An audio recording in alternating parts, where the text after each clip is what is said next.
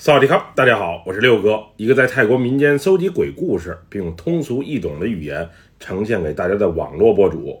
今天带给大家的故事名叫《雷达幻影》，来自一位泰国曼谷朋友的分享。接下来，就让我们一起进入到这个故事当中。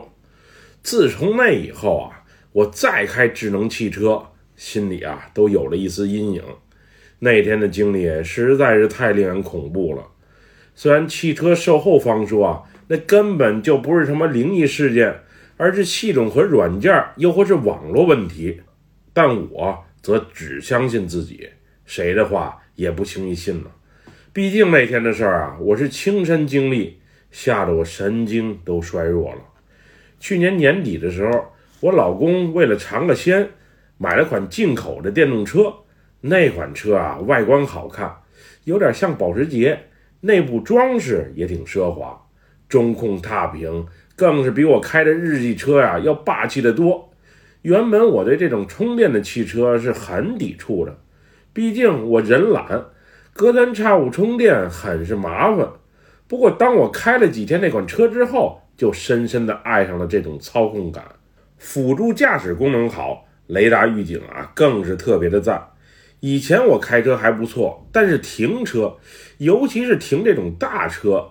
在那种人多路还窄的地方，很是犯愁。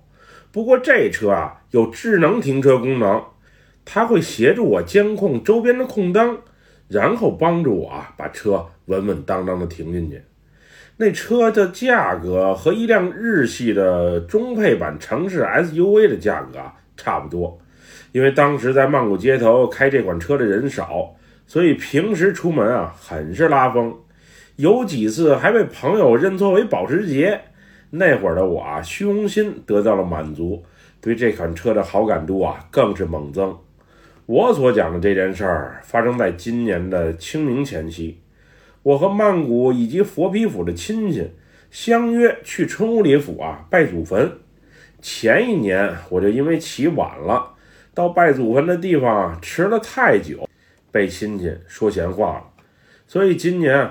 我特意上了早上六点钟起床的闹钟，争取八点钟之前就抵达目的地，第一个到达那里。原本我老公是要和我一起过去的，无奈他公司临时派他去香港出差，所以我就让我女儿陪我一起，补习班免上一天，陪老妈去过这无聊、费力不讨好但又不得不去的一天。那天我是顺利起床了。但是小女儿因为贪睡，耽误了一点时间。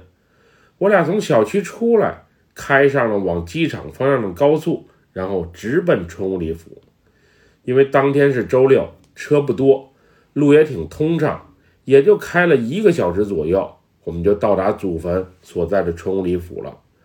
我这人啊，平时开车不记路，以前没有 GPS 的时候啊，时常走错路。现在有智能手机了。车内也有导航了，所以我把老公发过来的位置链接啊一点开，顺着导航一走就能到达地方了。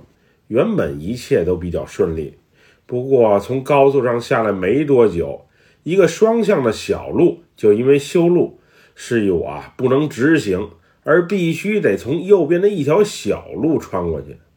当时我一下就慌了，这条路是条土路。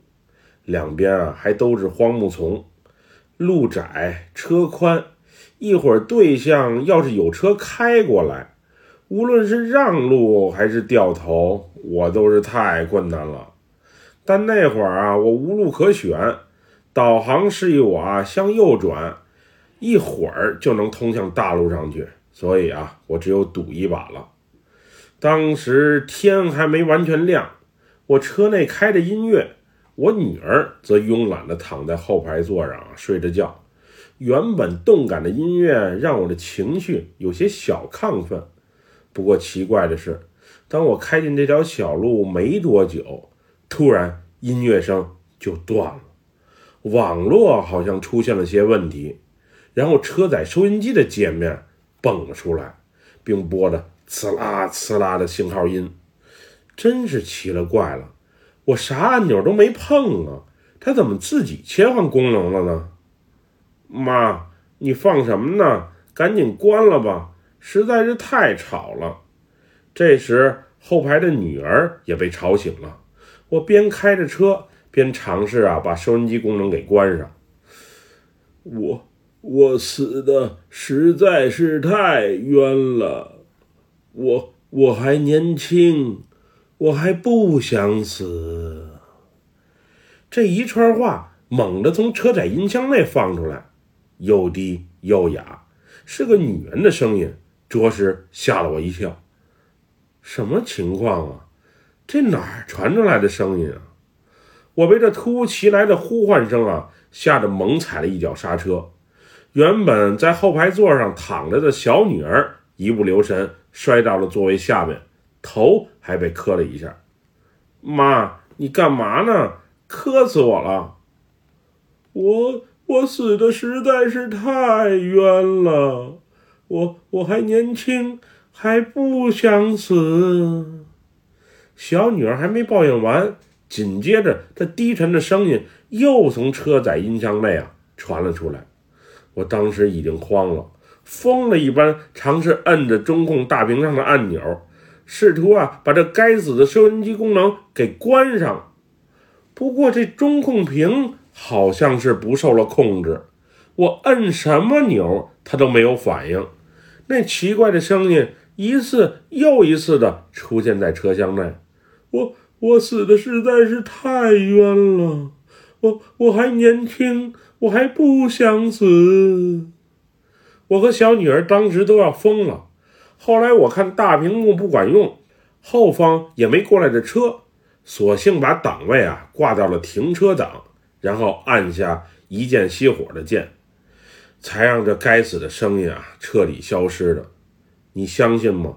我至少摁了三四次一键熄火键，这车啊才彻底消停下来的。我小女儿当时都被吓哭了，而我也彻底慌了神，把车停在这里，毕竟不是事儿，后面有车过来也确实是危险呀。于是我静下心来，朝四周啊拜了拜，然后重新摁下一键启动的开关，我又是摁了三四下。车子才有了反应，不过接下来的一幕更是吓坏了我。先是车子的雷达报警声不时响起，哔哔哔哔的，很是让人心烦。之后，车内中控的辅助驾驶屏上则围满了密密麻麻的人。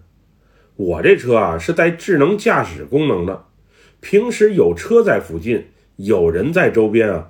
它会在辅助驾驶屏上以动画的形式来呈现，而现在我车停在荒无人烟的小路上，从车窗往外面看，四周是一个人都没有，就连昆虫的叫声几乎都听不到，而这雷达上则满是密密麻麻的灰色小人儿，到底是什么情况啊？